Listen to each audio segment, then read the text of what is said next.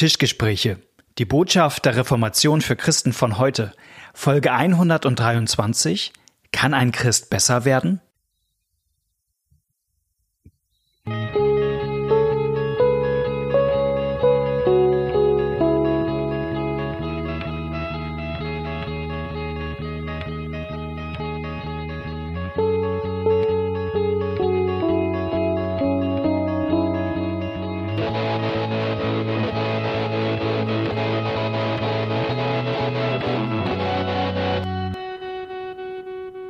Herzlich willkommen bei einer neuen Folge von den Tischgesprächen. Mein Name ist Malte Detje und mir gegenüber sitzt Knut Nippe. Moin Knut. Moin Malte. Wir haben heute wieder was vor und zwar einer unserer Lieblingsbeschäftigungen nachzugehen, nämlich Bibeltexte anzuschauen. Wir freuen uns ja immer, wenn wir eine Gelegenheit dazu haben, uns ein bisschen in Bibeltexte einzugraben. Und der Anlass davon ist, dass wir E-Mails von euch bekommen haben. Davon, ähm, das, das tut uns richtig gut, immer wieder genau, zu lesen, was euch beschäftigt. Und wir haben mal überlegt, wir nehmen zwei Dinge mal zusammen. Wir haben einmal eine E-Mail gekriegt, wo jemand gefragt hat, wie ist das eigentlich im Kolosserbrief, gibt es ja auch im Epheserbrief, mit dieser Rede vom neuen Mensch, alten Mensch, wie, wie, wie ist das da eigentlich? Könnt ihr da mal ein bisschen näher drauf gucken? Und dann gibt es ganz viele Fragen, die so in den Bereich geht, ja, mit Gesetzen und Evangelium haben wir es jetzt verstanden. Aber kann eigentlich ein Christ besser werden? Ja. So. Ähm, und ich finde, wenn man dazu was sagen möchte, es hilft total, sozusagen so ein bisschen das Konzept, sage ich mal, des Kolosserbriefs präsent zu haben. Weil ich glaube, da echt viel Hilfreiches ist, damit umzugehen. So, weil man dann, die Antwort darauf ist ja nicht so ein einfaches Ja, ja oder Nein, mhm, mh, sondern mh. eher versucht man die Denke von Paulus einzuüben und dann wird manches vielleicht klarer. Ja, genau. Die, also ich finde, die Frage ist ja total erlaubt und total. berechtigt. Und trotzdem werde ich mal misstrauisch, wenn sie so gestellt wird. Ja, warum? Weil, also ich würde sie, ich würde sie eigentlich mit Ja beantworten. Ja, ich mhm. glaube, das geht. Aber ich glaube, es geht im Christsein nicht in erster Linie darum. Und ich habe oft das Gefühl, dass die Leute, die das so fragen, sozusagen die Gnade eigentlich überspringen wollen mhm. und doch ähm, doch sozusagen sich davon lösen wollen, irgendwie von der Gnade abhängig zu sein.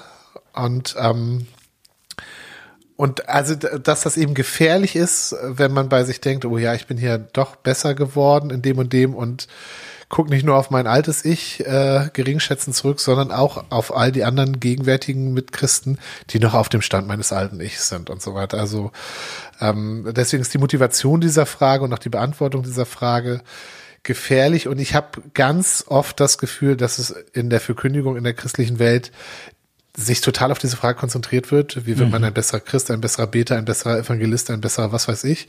Und da denke ich immer, naja, Selbstverbesserung ist nicht das zentrale Thema des Christentums. Mhm. Auch wenn ich glaube, dass das, was Jesus in uns tut, auch eine sehr positive Veränderung ja. beinhaltet. So. Ja. Deswegen würde ich sie nicht verneinen, aber misstrauisch sein, ja. Wir steigen tiefer ein, gucken dazu in den Kolosserbrief. Ja. Wir machen jetzt keine sagen wir mal, keine perfekte Auslegung des Kolosserbriefes, sondern ja. wir, wir, wir klauen. Anhand dieser Frage gucken wir mal, finden wir da was in diesem Kapitel? Genau. Wir machen auch nicht nur diese Folge, sondern die nächste mindestens auch noch zum ja. Kolosserbrief und überspringen einfach auch mal Kapitel 1, ja. was, was eigentlich auch schon fahrlässig dreist ist. ist genau. Dreist, aber Malte hat so vorgeschlagen. Hat gesagt, ja, wir machen das mal so. Ähm, und wir wollen jetzt ihn einfach erstmal das zweite Kapitel, heute geht es um das zweite Kapitel des Kolosserbriefes, weil wir, glaube ich, davon ganz viel sehen können, wie, wie, wie Paulus ähm, bestimmte Herausforderungen, ethische Herausforderungen angeht. So. Und optimalerweise hat man jetzt eine aufgeschlagene Bibel vor sich, aber wir wissen auch, es gibt Leute, die uns beim Joggen hören. Ja, und deswegen haben wir gesagt, tun wir mal was Verrücktes, wir lesen das einfach mal vor. Ja, so kriegt man die Folge auch voll. ich fang, ich darf anfangen, ja. Malte gesagt. Paulus schreibt, ich will euch nämlich wissen lassen, welchen Kampf ich um euch führe und um die, die in Laodicea und um alle, die mich nicht von Angesicht gesehen haben, damit ihre Herzen gestärkt und zusammengefügt werden in der Liebe. Und zu allem Reichtum an Gewissheit und Verständnis zu erkennen das Geheimnis Gottes, das Christus ist, in welchem verborgen liegen alle Schätze der Weisheit und der Erkenntnis. Ich sage das, damit euch niemand betrüge mit verführerischen Reden. Denn obwohl ich leiblich abwesend bin, bin ich doch im Geist bei euch und freue mich, wenn ich eure Ordnung und euren festen Glauben an Christus sehe. Wie ihr nun den Herrn Christus Jesus angenommen habt, so lebt auch in ihm. Und seid in ihm verwurzelt und gegründet und fest im Glauben, wie ihr gelehrt worden seid, und seid reichlich dankbar. Seht zu, dass euch niemand einfange durch Philosophie und leeren Trug, gegründet auf die Lehre von Menschen und auf die Mächte der Welt und nicht auf Christus. Denn in ihm, Christus, wohnt die ganze Fülle der Gottheit leibhaftig. Und an dieser Fülle habt ihr Teil in ihm, der das Haupt aller Mächte und Gewalten ist. In ihm seid ihr auch beschnitten worden mit einer Beschneidung, die nicht mit Händen geschieht, als ihr nämlich euer fleischliches Wesen ablegtet in der Beschneidung durch Christus. Mit ihm seid ihr begraben worden durch die Taufe. Mit ihm seid ihr auch auferstanden durch den Glauben aus der Kraft Gottes, der ihn auferweckt hat von den Toten.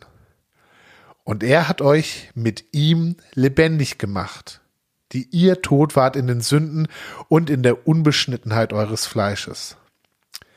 Und hat uns vergeben alle Sünden er hat den Schuldbrief getilgt, der mit seinen Forderungen gegen uns war, und hat ihn weggetan und an das Kreuz geheftet. Er hat die Mächte und Gewalten ihrer Macht entkleidet und sie öffentlich zur Schau gestellt und hat einen Triumph aus ihnen gemacht in Christus. So lasst euch nun von niemandem ein schlechtes Gewissen machen, wegen der Speise und wegen Speise und Trank oder wegen eines Feiertages, Neumondes oder Sabbats. Das alles ist nur ein Schatten des Zukünftigen. Der Leib aber ist Christus eigen. Lasst euch den Siegespreis von niemandem nehmen, der sich gefällt in Demut und Verehrung der Engel und sich dessen rühmt, was er geschaut hat, und ist ohne Grund aufgeblasen in seinem fleischlichen Sinn und hält sich nicht an das Haupt, von dem her der ganze Leib durch Gelenke und Bänder gestützt und zusammengehalten wird und wächst durch Gottes Wirken. Wenn ihr nun mit Christus den Elementen der Welt gestorben seid, was lasst ihr euch dann Satzungen auferlegen, als lebtet ihr noch in der Welt? Du sollst das nicht anfassen, du sollst das nicht kosten, du sollst das nicht anrühren was doch alles verbraucht und vernichtet werden soll. Es sind menschliche Gebote und Lehren.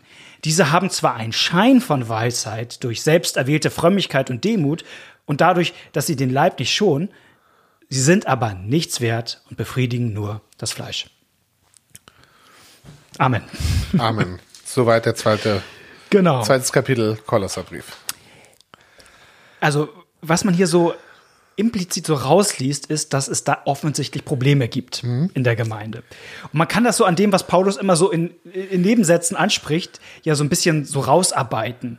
Äh, wenn man jetzt so in die Theologie tief einsteigt, da kann man ganze Dissertationen zu schreiben, wer, was genau so die Probleme sind und wo die herkommen.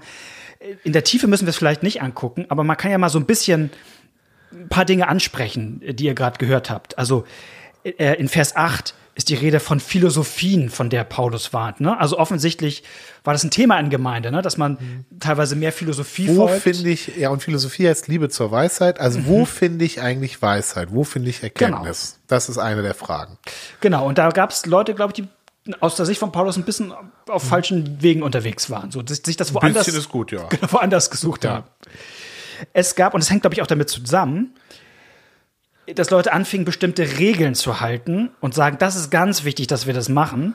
Und zwar Regeln, von denen Paulus sagt, das ist, das sind eigentlich gar keine Regeln. Also die, die, gelten nicht. Also bestimmte Speisen darf man offensichtlich essen oder nicht essen oder trinken oder nicht trinken. Man muss sich an bestimmte Feiertage halten. Irgendwie der Neumond spielt eine Rolle, der Sabbat spielt eine Rolle. Und dann drittens, Leute fangen an, Engel zu verehren. Ne? Genau, also, Vers 18. Vers 18, genau. Das sind so die so einige von den Problemen, vor denen Paulus steht. Und er sieht das und ich kann mir vorstellen, das ärgert ihn bestimmt auch, dass da in der Gemeinde ne, man predigt und auf oh, so eine Gemeinde geht dann irgendwie doch. Ja, ich glaube, er wird auch angefragt, ne? Also mhm. was, wie ist, was ist denn davon zu halten so? Wie machen wir das denn jetzt? Genau. Und jetzt ist total spannend und ich finde, das ist das, was man vor allen Dingen von Paulus lernen kann hier. Wie geht man damit um, wenn man solche Probleme hat? man könnte, ich, ich sag's mal, man könnte ja erwarten, dass er sagt, so, ich erzähle euch jetzt mal, warum das alles falsch ist mit den Engeln oder so Mhm. wie es richtig ist. Paulus geht ja aber auf die Themen gar nicht so direkt erstmal ein, sondern versucht das hier in einen größeren Horizont einzuzeichnen. Mhm. Er erzählt ja eine große Geschichte. Und die Geschichte ist erstmal, wer ist Jesus? Und dann, wer sind wir in Jesus? Genau. Und wenn man das, glaube ich, klar hat und einem fest vor Augen ist, wer Jesus eigentlich ist und wer wir in Jesus sind, dann klären sich, glaube ich, manche von diesen Dingen. Ja. Und das, finde ich, ist eine super Art, mit, mit Dingen umzugehen. Also er geht die Sache sozusagen nicht direkt an, sondern er sagt, er geht sozusagen es über das Big Picture an. Genau, weil, er- weil ich glaube, die Frage ist ja, was ist das eigentliche Problem? Genau. Und ganz ehrlich, also die Leute, die die Bibel vor sich äh, liegen haben, tatsächlich, dass wir Kapitel 1 übersprungen haben, Paulus nach den Grüßen und so weiter, kommt ja erstmal, dass er erstmal ganz, erstmal sagt, wer ist Jesus? Genau. Und dann, und dann bringt er es mit diesen, mit diesen Fragen in Verbindung. Und ich glaube, also, also das ist vielleicht ganz interessant. Also die Stadt, wo das war, da gab es eben sehr viele verschiedene religiöse Strömungen und das Christentum, als es dahin kam, war eben eine von vielen und die Leute waren grundsätzlich offen für was Neues, aber ähm, sagten auch, wieso soll man sich dann auf eine Sache beschränken? Also man kann doch äh, man kann doch sagen, Jesus und noch das Gute aus den anderen Sachen. So. Und das ist, glaube ich, so eine Grundproblematik, ähm, Jesus und die Gebote, also diese zusätzlichen Gebote, ja, diese, diese Neumond oder was weiß ich, oder Jesus und Philosophie und so weiter. Und Engel. Und, oder Jesus und Engel. Das ist doch mehr als nur Jesus. Und es gibt so ein tolles Buch von dem, ich kann ihn nicht aussprechen, Talian Chewikistin oder so. Du kannst, du Tschewitschin, ja. Genau. Der hat so ein Buch geschrieben, was ich auch ähm, am Kolosserbrief entzündet, ist auch keine Auslegung. Und das, der, das Buch heißt Jesus plus nichts gleich alles. Weil wenn ich kapiert habe, wer Jesus ist, dann brauche ich nicht und, und, und diese Sachen noch dazu. Und wenn ich denke, Jesus ist nicht genug, dann habe ich noch nicht kapiert, wer er ist und was ich in ihm habe. Und das ist, glaube ich, dieses Big Picture, dass er sagt, Ja. wenn ich kapiert habe, was Jesus ist, dann weiß ich, dass wenn ich nichts hinzufüge, ich tatsächlich alles habe. Und das ist, finde ich, auch meine, so ein bisschen die Frage, kann Chris besser werden? Natürlich kann ich mich immer damit beschäftigen, wo ich mein Leben noch wie optimieren kann, Ja. sag ich mal geistlich. Oder ich, ich, ich mir, mir geht mehr auf, wer Jesus ist. Ja. Und in dem Moment, wo mir mehr aufgeht, wer Jesus ist und wer ich in Jesus bin, Ja. dann, dann ändern sich auch manche Dinge sozusagen. Und das finde ich, das können wir jetzt mal an ein paar Beispielen einfach, Genau. äh, einfach mal durch, durchdenken, finde ich. Also ich möchte einmal noch mal diesen, oh, es gibt diesen einen Vers, es gibt ähm, äh, das Vers, Vers 9 ist glaube ich, ne? Das in, denn in ihm wohnt die ganze Fülle der Gottheit leibhaftig. Ja. Das ist ein Hammervers. Ähm, ich, das ist auch ein bisschen Nerdvers. Also in, in, in unserer lutherischen Kirche, also sagen wir mal vor, vor 300, 400 Jahren, da haben Leute hunderte von Seiten nur diesen Vers ausgelegt, weil in dem so viel drin ist. So, also, weil man einer Seite merkt, Jesus ist sozusagen gleichzeitig Gott und Mensch, in ihm wohnt die Fülle der Gottheit, aber in ihm wohnt auch die Fülle der Gottheit leibhaftig. Also man kann es auch nicht so teilen. Ne? Also hier ist der Mensch, hier der Gott, sondern, sondern selbst in der Menschheit Jesu, im Leib, wohnt die Fülle der Gottheit. Das, das ist jetzt ein nerdiger Exkurs, aber das ist spannend für die Frage, warum Jesus auf, an jedem Sonntag, auf jedem Altar leibhaftig gegenwärtig sein kann. Ne? Warum kann er bei dir in, in Neustadt und bei mir in Hamburg sein? Weil in, die, in ihm die Fülle der Gottheit leibhaftig wohnt und sozusagen die Gottheit mit ihrer Allgegenwart auch in seinem Leibe wohnt, kann er mit seinem Leib eben auch allgegenwärtig sein in Neustadt und in Hamburg.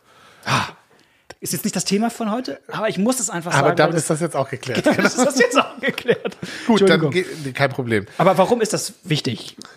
Weil es, also ich verbinde es jetzt mal, wenn in Jesus die Fülle der Gottheit leibhaftig wohnt, dann ist das natürlich auch die Weisheit Gottes. Also die ganze Ja. Klugheit. Und das, das sagt Paulus ja auch an anderer Stelle hier, also ganz am Anfang, Vers, äh, Vers 3. In ihm liegen verborgen alle Schätze der Weisheit und der Erkenntnis. Oder davor noch, dass Jesus das Geheimnis Gottes ist. Also, also in Jesus meine Sehnsucht nach Weisheit und, und das finde ich am Ende in Jesus und nicht in der Philosophie. Ja. Und das ist sozusagen, also Paulus muss nicht die Philosophie erstmal schlecht machen. Sozusagen hier und genau durch, durchdeklinieren, Das- ja. was darf man, was darf man nicht Ja. und äh, wie viel Philosophie darf man lesen. Oh, es gibt ja so christliche Diskussionen, ne? Darf man da als Christ ein Philosophiebuch lesen? Weil hier steht ja, man soll sich nicht einfangen lassen von Philosophie. Genau, wir haben das vorhin äh, kurz, es gab so eine klassische Auseinandersetzung auch in der Anfangszeit des Christentums, wo ein, also die waren jetzt nicht zeitgleich, aber das sind, das sind jetzt die Benennungen zweier berühmter Positionen da.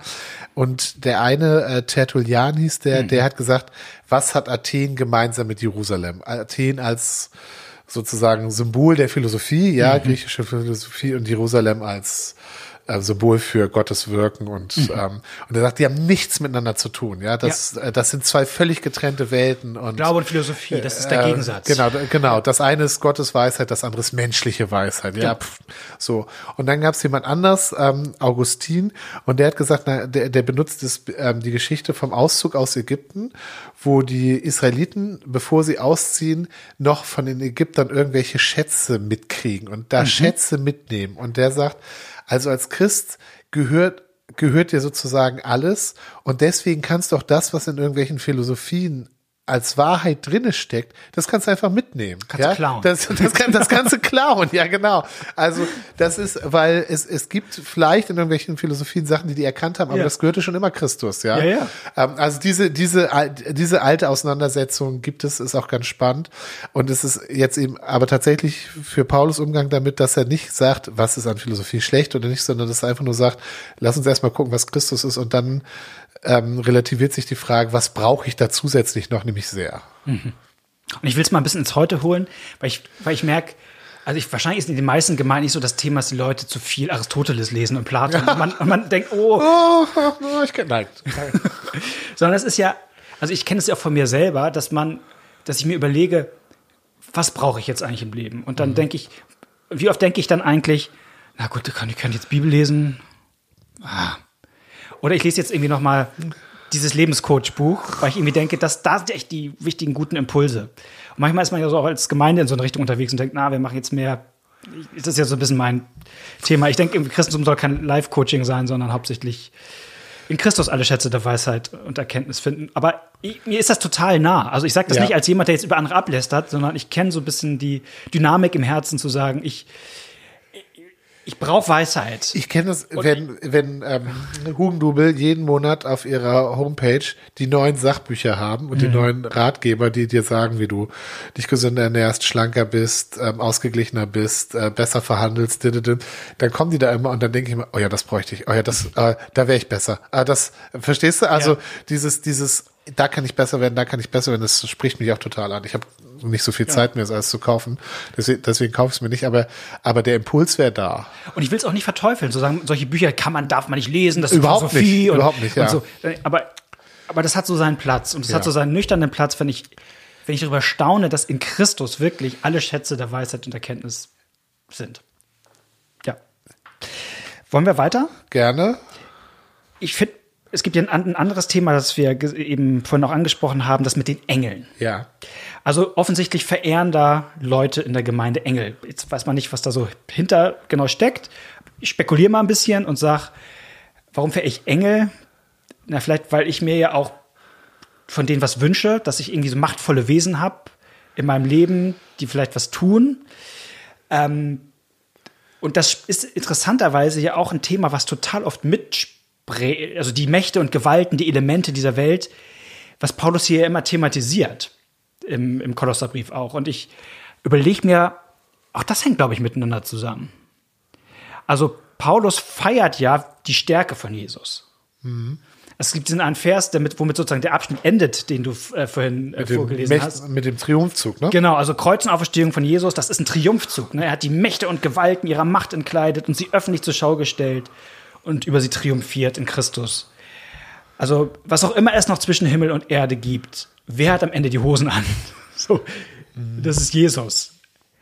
Und es gibt ja, natürlich, es gibt auch eine christliche Engellehre. Das gibt es. Also, es gibt auch, ähm, der Herr hat seinen Engeln befohlen, dass sie dich büten auf allen deinen Wegen. Das ist ja nicht falsch, wenn man vielleicht auch eine Vorstellung von Engel hat als Christen.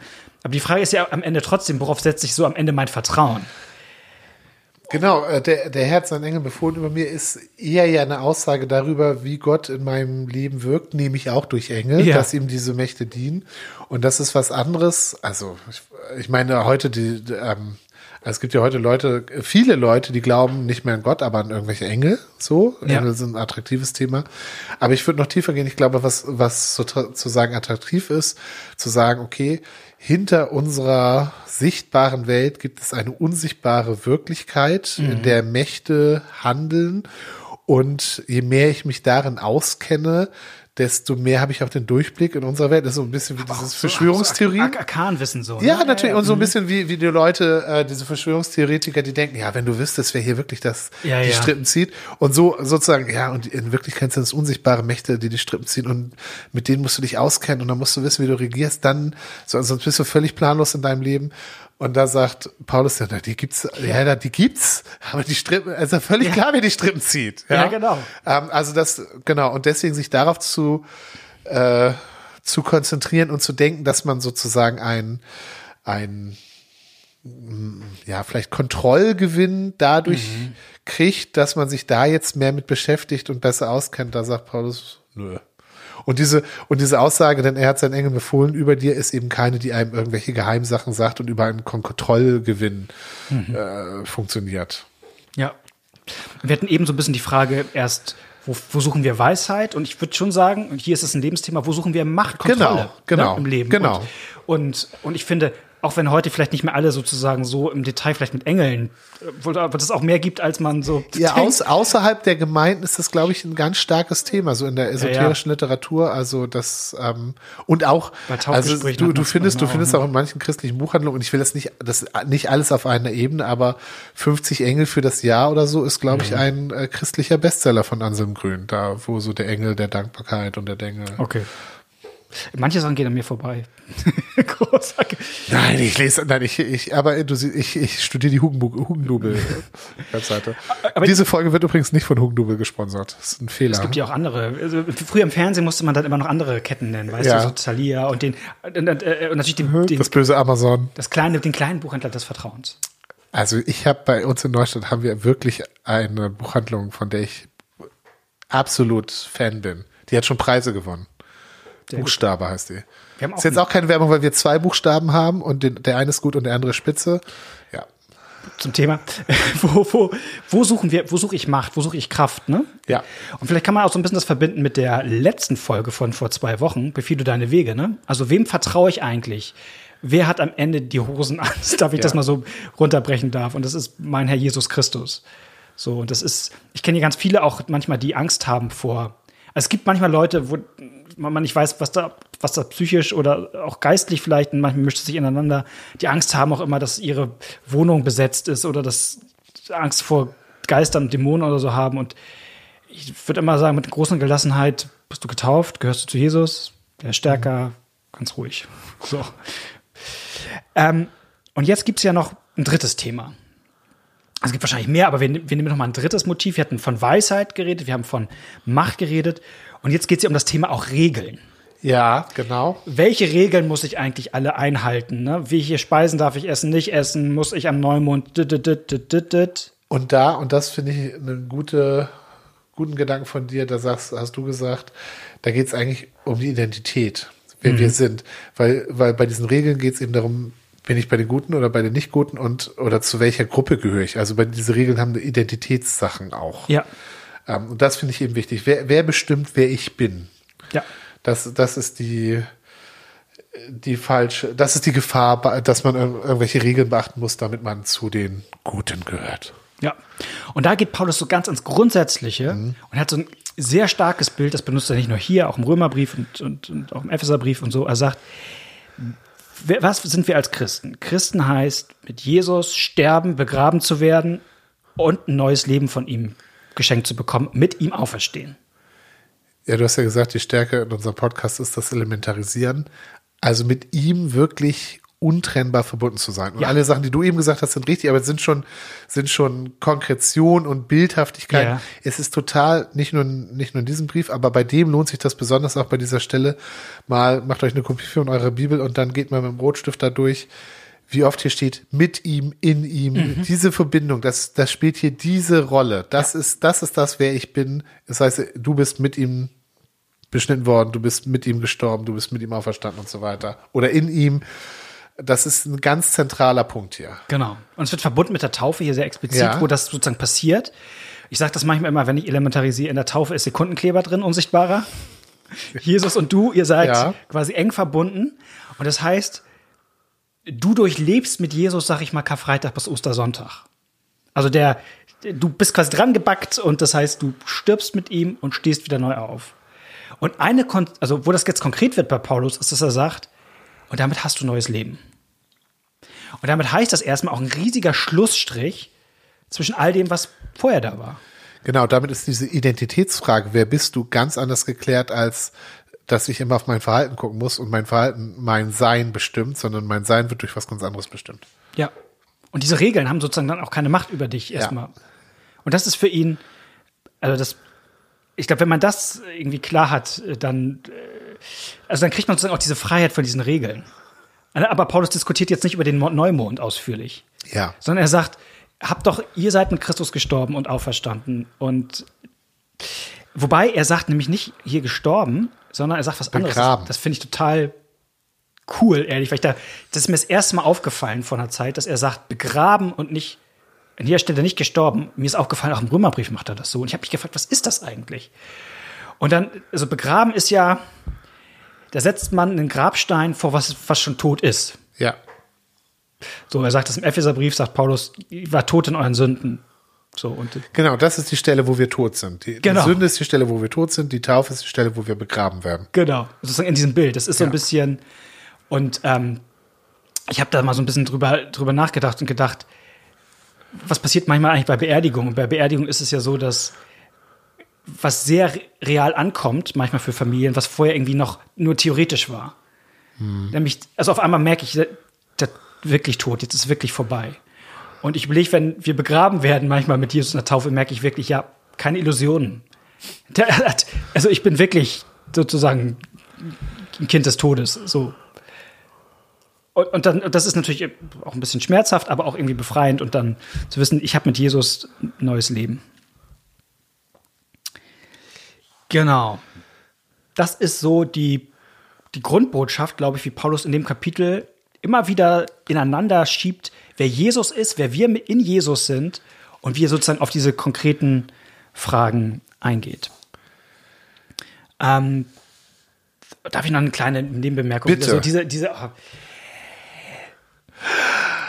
Kindertaufe. Okay, alles klar. Das ist ja immer eins, wo Leute Schnappatmung kriegen. Ähm, wir, wir taufen ja tatsächlich Säuglinge sogar, ne? auch, ja. Auch. Auch. ja. Auch, aber ähm, und auch gerne. Ja. Und ähm, die Frage ist ja immer, ist das biblisch? So, und ähm, Kolosser 2 ist für The das Thema nicht ganz unwichtig. Ich würde immer sagen, es ist nicht die wichtigste Stelle dafür, aber es ist auch eine, eine, eine interessante Stelle dafür, weil, also Paulus sagt ja, dieses mit Jesus sterben und auferstehen, das passiert in der Taufe, ne? Das, Ja. Also er bindet das sozusagen zusammen, Genau. zusammen. Er sagt nicht nur, das ist ein abstraktes geistliches Geschehen, sondern das hat einen Ort in eurem Leben. Das passiert in der Taufe. Mit ihm seid ihr begraben worden in der Taufe, Vers 12. Ne? Also da ist der Ort. Und vorher in Vers 11 redet er über Beschneidung. In ihm seid ihr auch beschnitten worden mit einer Beschneidung, die nicht mit Händen geschieht. So, durch Ablegen des sterblichen Leibes in der Beschneidung durch Christus, mit ihm seid ihr begraben worden in der Taufe. Also Paulus bindet ja Beschneidung und Taufe hier zusammen. Genau, die benutzt er als, als Vergleichspunkte. Genau.